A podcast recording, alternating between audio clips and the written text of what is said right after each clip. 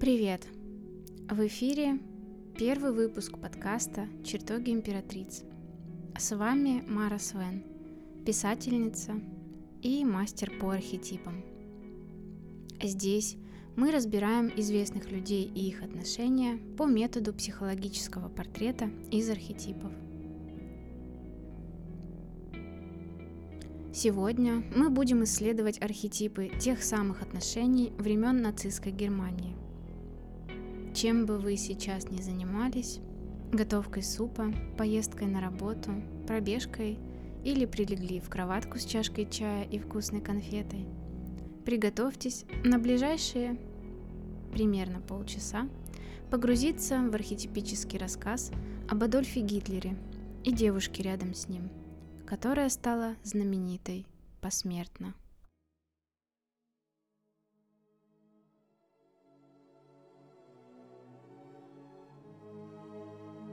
Ева Браун. Первая и последняя жена Адольфа Гитлера. Брак одного дня. После двойного самоубийства их тела облили бензином и подожгли, потом закопали. И делали это еще много раз, пока окончательно не захоронили останки их праха в реке Бидериц. Какую жизнь они прожили? Что мешало им достичь счастливой семейной гармонии? И каково это – быть женщиной рейхканцлера Адольфа Гитлера.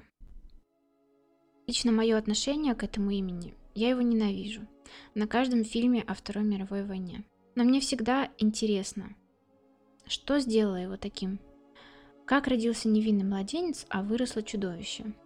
Впрочем, таким вопросом я задаюсь о каждом маньяке, которого встречаю в свои бессонные ночи на ютубе. Психологическая ищейка внутри меня не унимается и хочет докопаться до истины. Думаю, кто-то из вас меня поймет. Поэтому для первого выпуска я выбрала именно его и ту, что оказалась к нему ближе всех и провела с ним значительную часть его жизни – Еву Браун. Мне интересно, как архетипы их встречи раскрывались на протяжении 16 лет и что они могут сказать о Гитлере как о мужчине.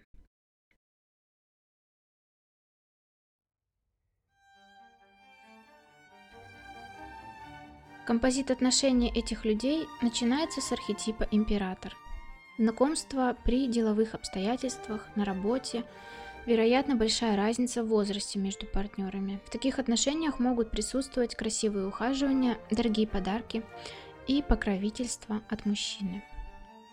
Смысл встречи по императору – поднять свой социальный статус, создать семью, свою совместную империю – по этому архетипу отношения можно описать как традиционно патриархальные, но это будет работать не во всех случаях. Иногда император говорит о том, что в отношениях правит женщина. Или от одного из партнеров есть излишний контроль и давление своей властью в отношениях.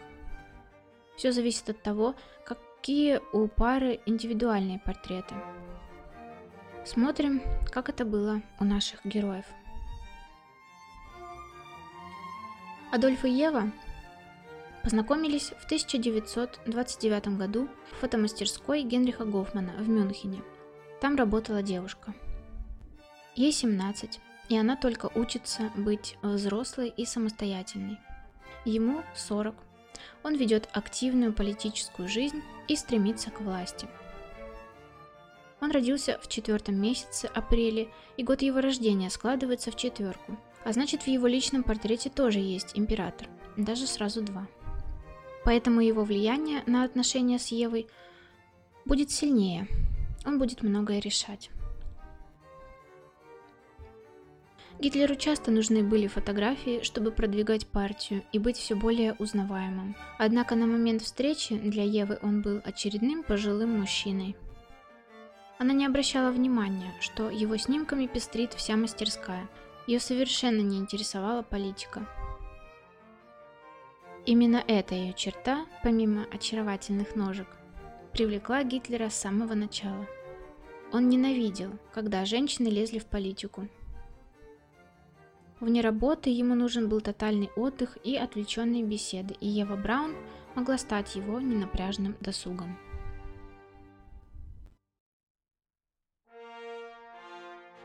После первой встречи императорские настроения набирали обороты. Фюрер водил юную девушку в рестораны, театр и оперу, дарил цветы. Если уезжал по работе в Берлин, всегда было кому передать Еве букет с запиской от Гитлера. Это было красиво и вроде бы говорило о неслабых чувствах мужчины, о серьезности его влечения. И Ева была намерена, чего бы ей это ни стоило, стать его женой. Но Гитлер не собирался жениться. Семья для него – помеха на пути к власти. Он считал, что должен всего себя посвятить политике и быть связанным брачными узами только с одной невестой – Германией. Император выбирает править, а не любить. Кстати, первый архетип Гитлера по числу рождения, 20-й суд, говорит о том, что для него важно создать свою систему ценностей и иметь внешнюю семью, круг единомышленников. И еще суд говорит о желании иметь традиционную семью, продолжать род. Но здесь такая опция заблокирована. Гитлер с масштабом двойного императора сделал ставки на семью-нацию, семью-страну. Он посчитал, что для такой семьи сможет сделать больше, а еще он сильно сомневался, что может породить здоровое и чистое по крови потомство. Конечно, ходят слухи, что дети у Гитлера были, неофициальные, но мир все же надеется, что нет. Вот так, с первых же нот, любовное разочарование. Жена ему не нужна, и дети не нужны. Придется брать измором и ждать. Но несмотря на нежелание иметь семью, заботиться о Еве Гитлеру все же хотелось. И он делал это, как умел.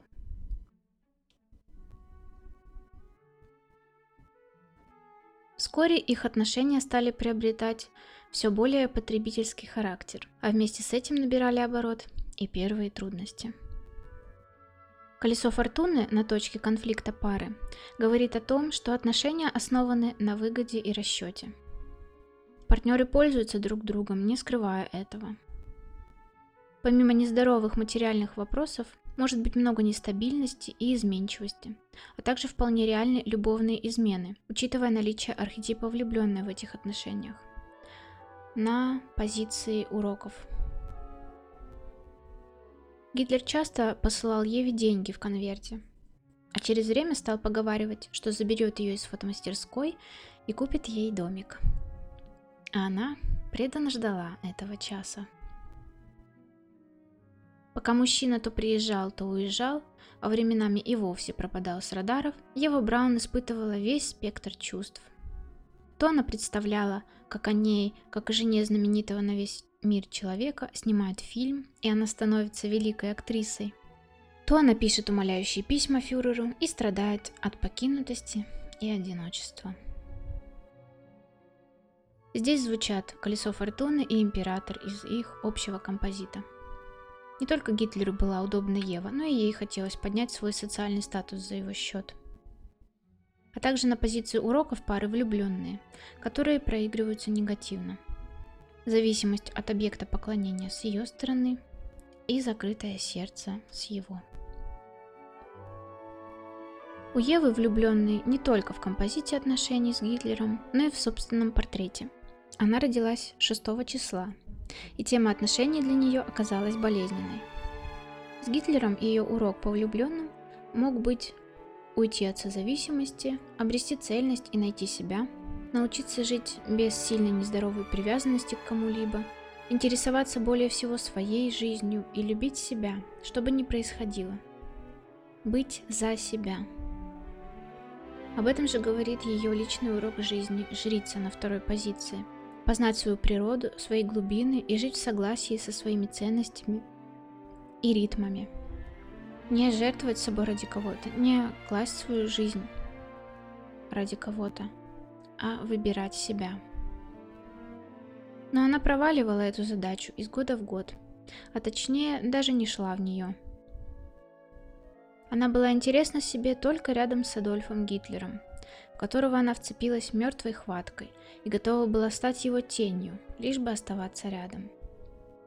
А стремление познать свою душу заменилось стремлением к высокому положению в обществе. Конечно, одно другому не мешает, и лучше, чтобы это было параллельно. Но если в фокусе остается только высокое положение, внутри зияет черная дыра. Надо ли говорить, как урок по влюбленным в этих отношениях проходил Гитлер? Он вообще мог любить хоть кого-то? Если даже свою любимую собаку он равнодушно проводил в мир иной, чтобы проверить свежесть яда перед своим самоубийством.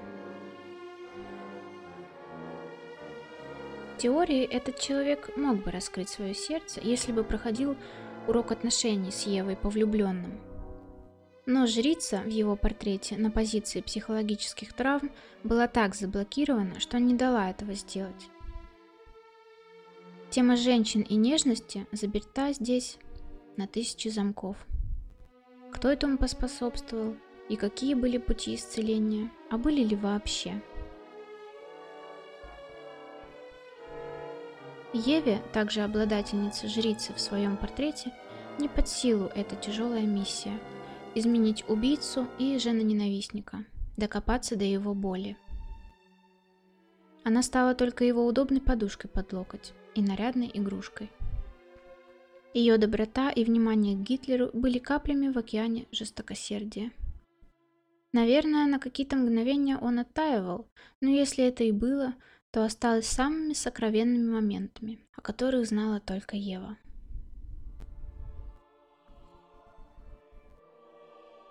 Что можно сказать по изменам на фоне колеса фортуны в связке с влюбленными в портрете их отношений?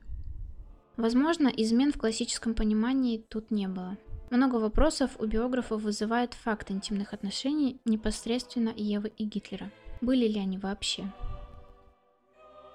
Но существовал момент, который, возможно, еще хуже сексуальной измены – Гитлер никогда не давал понять обществу, что Ева его избранница. На людях они могли сидеть недалеко друг от друга, но никогда не разговаривали. Если гости собирались в доме Гитлера, то она всегда держалась рядом с секретарями или прислугой. В общем, ее часто и считали одной из них.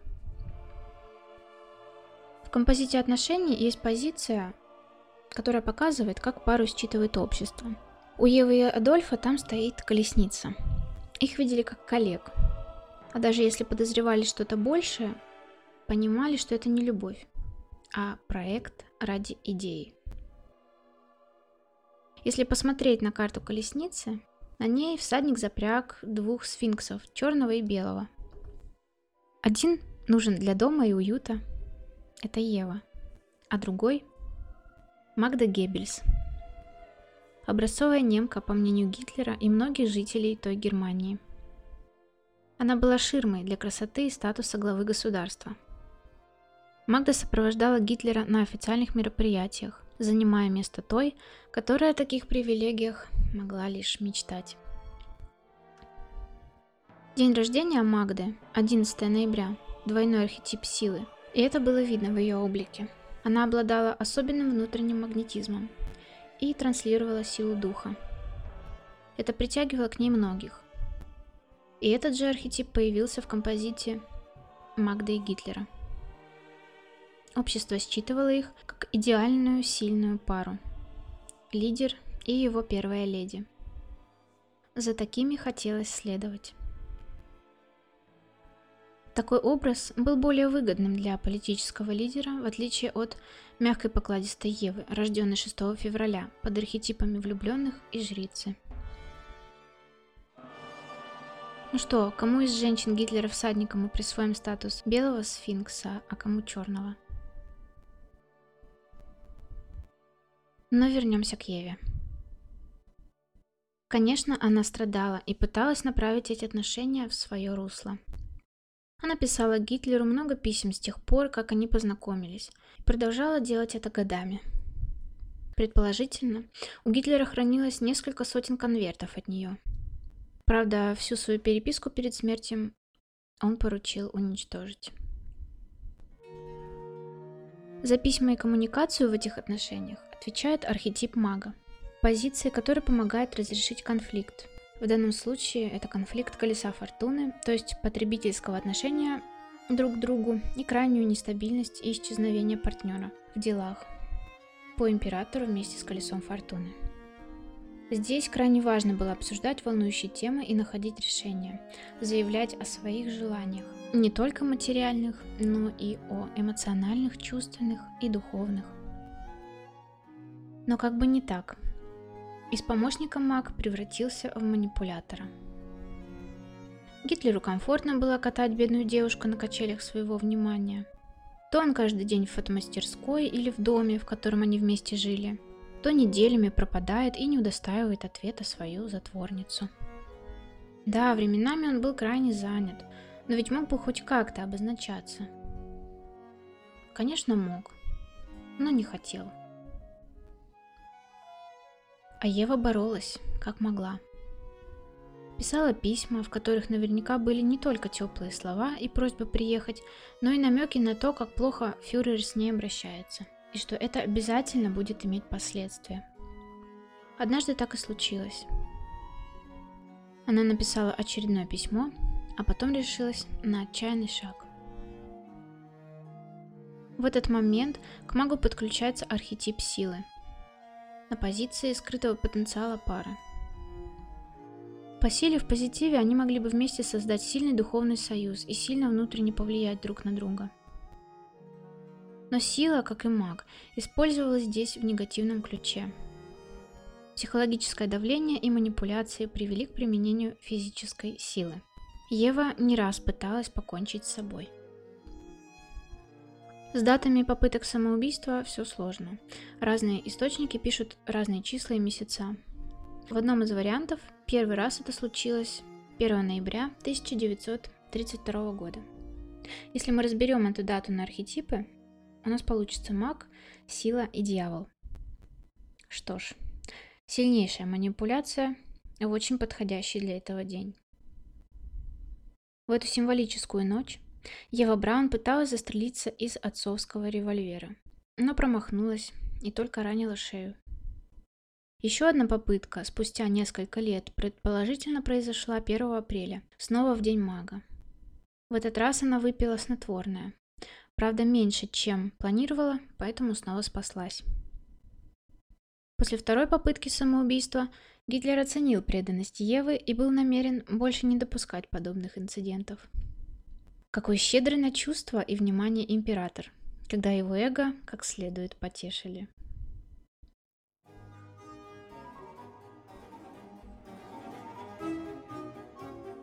Ева Браун стала у Гитлера кем-то вроде домашней собачки.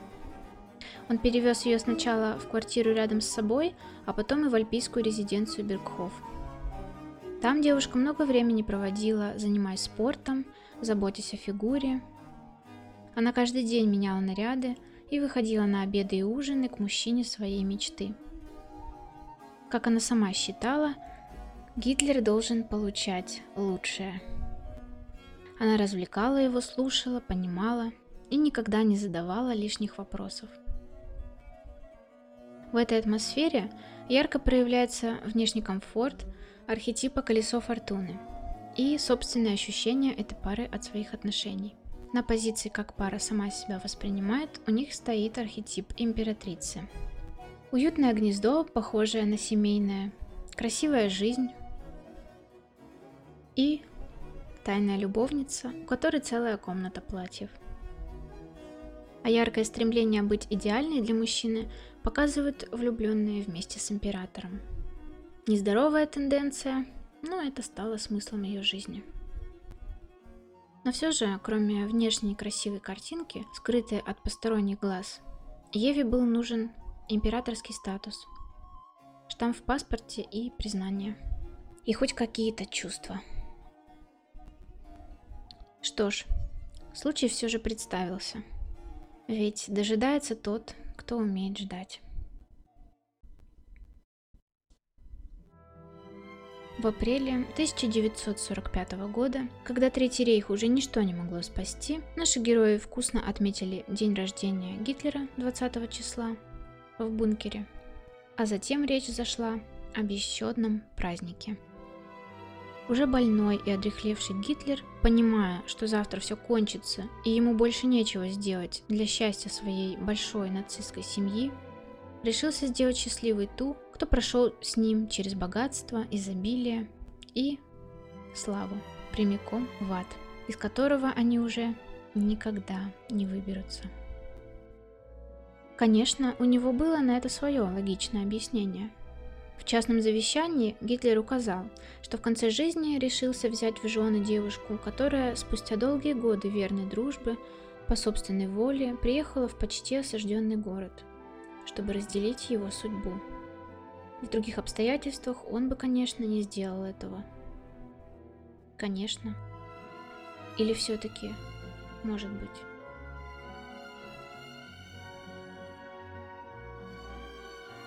Бракосочетание состоялось в ночь на 29 апреля 1945 года в маленькой приемной бункера, в день колесницы и императора.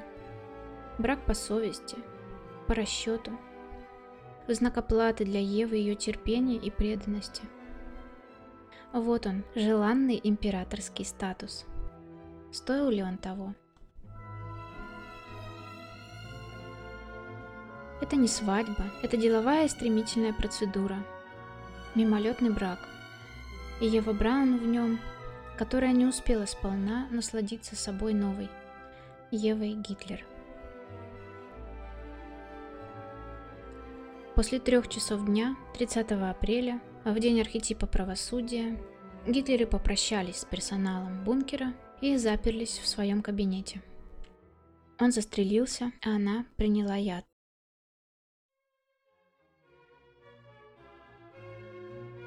Этот короткий период их совместной жизни прошел под архетипом звезды. На исходе надежды двое вступили в законную связь, завязанную не на любви и страсти, а на преданности и снисхождении, и навсегда вошли в историю. Позже о них сняли фильм, и не один. Еву Браун Гитлер исследовали биографы искали ее письма и дневниковые записи. Она стала знаменитой вместе с жесточайшим диктатором мира, знаменитой женой того, кто никогда не собирался жениться, и кто унес в могилу тайны своей темной души. Ева Браун и Адольф Гитлер прожили годы вместе так, как в ее юности предсказала ведунья. Я не обещаю вам счастья, но о вашей любви будет говорить весь мир. Такова история двух людей, у которых не случилось любви, но сложился выгодный тандем. И еще вопрос, для кого он был более выгодным? А также сложилась иллюзия изобильного семейного гнезда.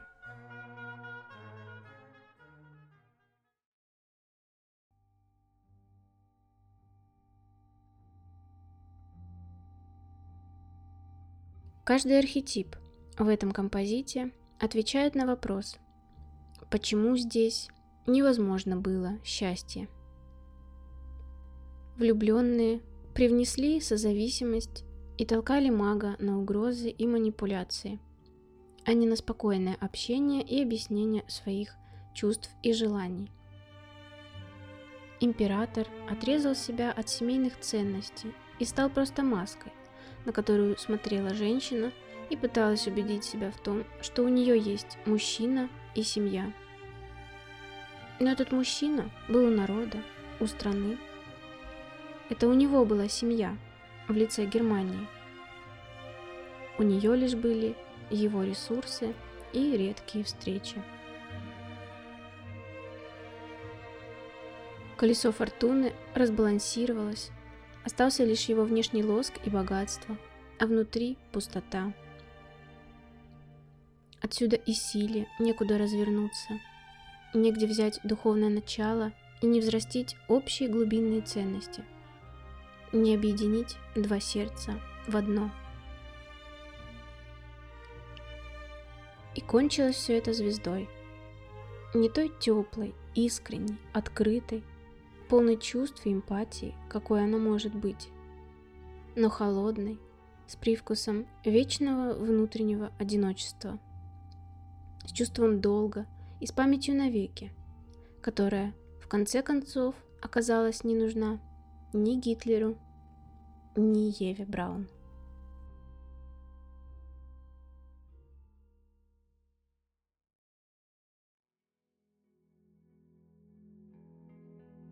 Спасибо вам, дорогие слушатели, что провели это время со мной и с моим архетипическим рассказом. Пришло время прощаться. Увидимся в новых выпусках подкаста «Чертоги императриц». До встречи!